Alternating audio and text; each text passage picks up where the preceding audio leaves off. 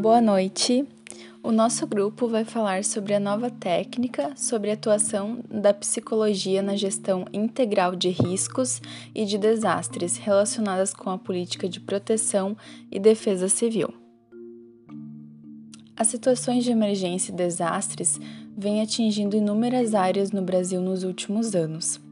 E sabendo das consequências psicológicas que esses acontecimentos geram para a população atingida e para a sociedade, levaram o Sistema Conselhos de Psicologia a elaborar uma nova técnica para nortear o trabalho que os psicólogos desempenham nas situações de desastres e emergências seja como profissional contratado ou como voluntário.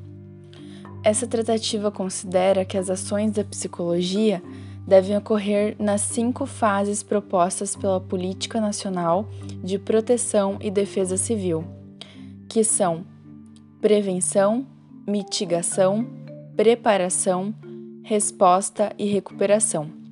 Ela define também a respeito das transferências de recursos e orienta a execução de ações de prevenção em áreas de risco e de resposta e recuperação em áreas atingidas por desastres.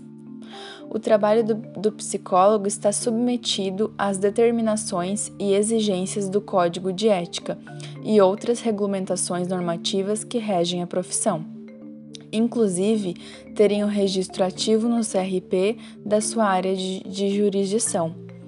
Todo exercício da psicologia é regido pelo Código de Ética, que deve ser do conhecimento do profissional, norteando assim a sua prática em qualquer âmbito de atuação.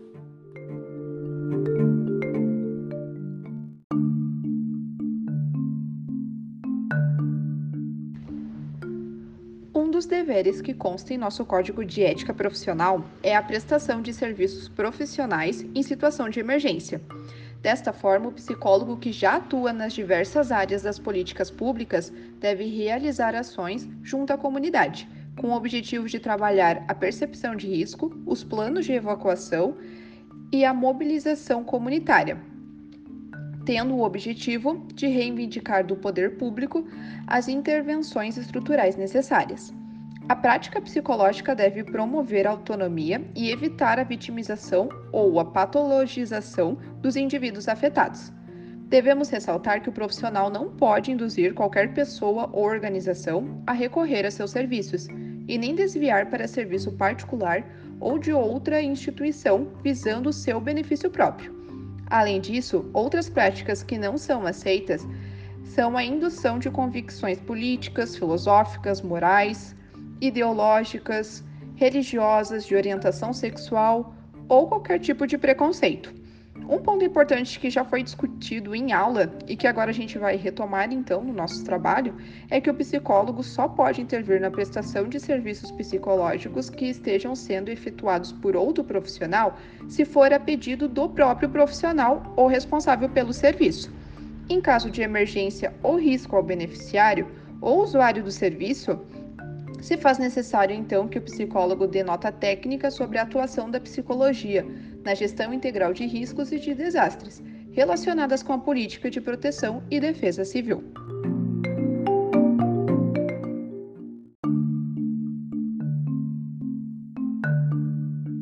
Preservação do sigilo. O sigilo profissional está estreitamente associado ao trabalho do psicólogo e coloca para estes uma série de questões. O sigilo tem por finalidade tutelar a intimidade das pessoas, protegendo-as contra violações e indiscrições. O sigilo profissional é marcado por um elemento subjetivo, a pessoa do profissional a quem o indivíduo recorre para obter assistência. A questão do sigilo profissional pode ser abordada tanto pelo aspecto de confidencialidade como pelo de privacidade. Confidencialidade deve ser entendida como resguardo das informações dadas em confiança e a proteção contra a revelação não autorizada. Privacidade, por sua vez, é a limitação de acesso a informações de uma dada pessoa, ao acesso à própria pessoa, à sua intimidade, os seus segredos.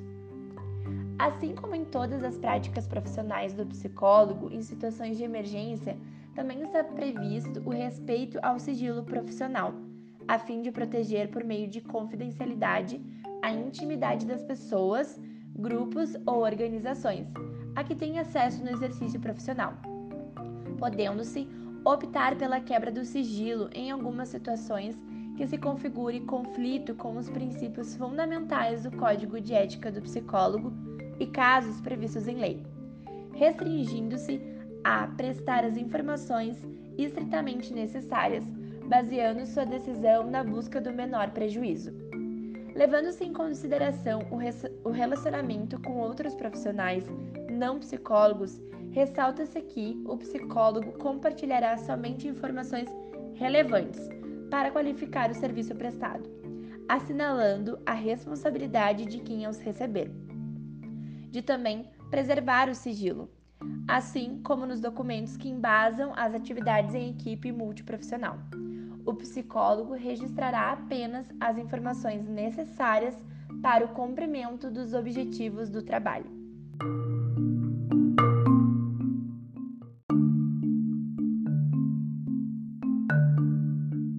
Se tratando do estágio, nessas situações de desastre, ele vai ser aliado com instituições, instituições públicas e privadas e vai obedecer à Lei 11.788, que foi criada em 2008, que regulamenta a prática do estágio.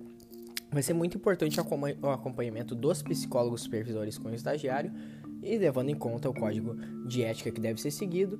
Além disso, todas as legislações e outras normas para situações de emergência e desastres, incluindo a política de proteção e defesa civil e onde houver os planos de contingência. Vai ter que ser visto também o ambiente e análise para garantir a segurança do estagiário. Isso é risco físico, químico, endêmico que vem de alguma doença específica no local ou algo maior como é a pandemia hoje em dia e psicológico se necessário, não hesitar em usar EPIs e ter um abrigo seguro e alimentação adequada para o mesmo, no caso estagiário. Atendimento a crianças, adolescentes e vulneráveis é outro tópico. E nesse o psicólogo ele deve ter autorização de um responsável, conforme o artigo 8 do Código de Ética. Porém, se não existir um responsável, o caso vai ter que ser notificado às autoridades competentes e o psicólogo garantirá os encaminhamentos necessários para a saúde do indivíduo em questão. Quando em situação de desastre, a pessoa que estiver desacompanhada em um abrigo temporário, o conselho tutelar deve ser acionado para o acompanhamento junto com o psicólogo, para ficar supervisionando essa situação da pessoa que está uh, desacompanhada. E quando notificado a um responsável legal, só será necessário compartilhar informações que serão essenciais para promover medidas de benefício do atendido.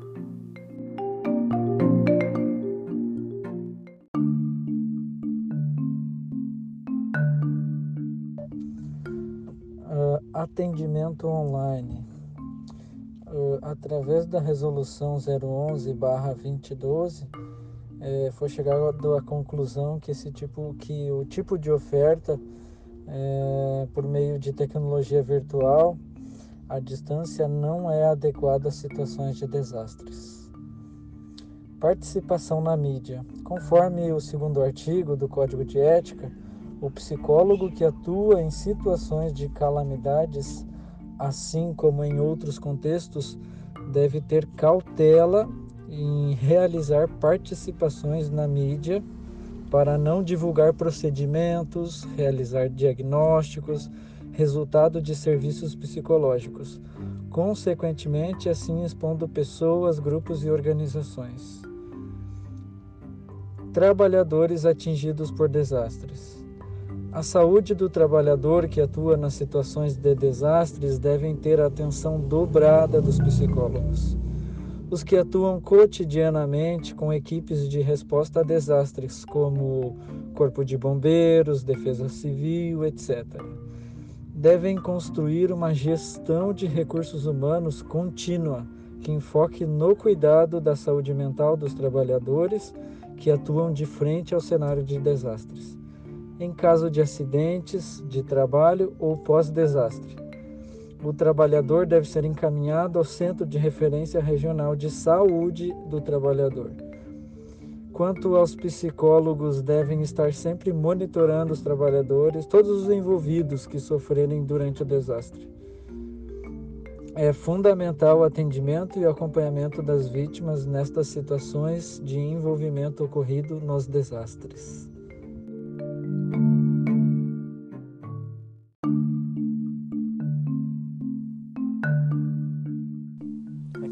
Gente tentou resumir um pouco das principais uh, os principais tópicos que tinha nessa nessa nota. Claro que não deu para botar tudo em 10 minutos, mas a gente fica à disposição daí se alguém tiver alguma dúvida e quiser uh, falar sobre essa essa nota e a gente tenta vai tentar responder da melhor maneira possível. Muito obrigado pela atenção e até mais.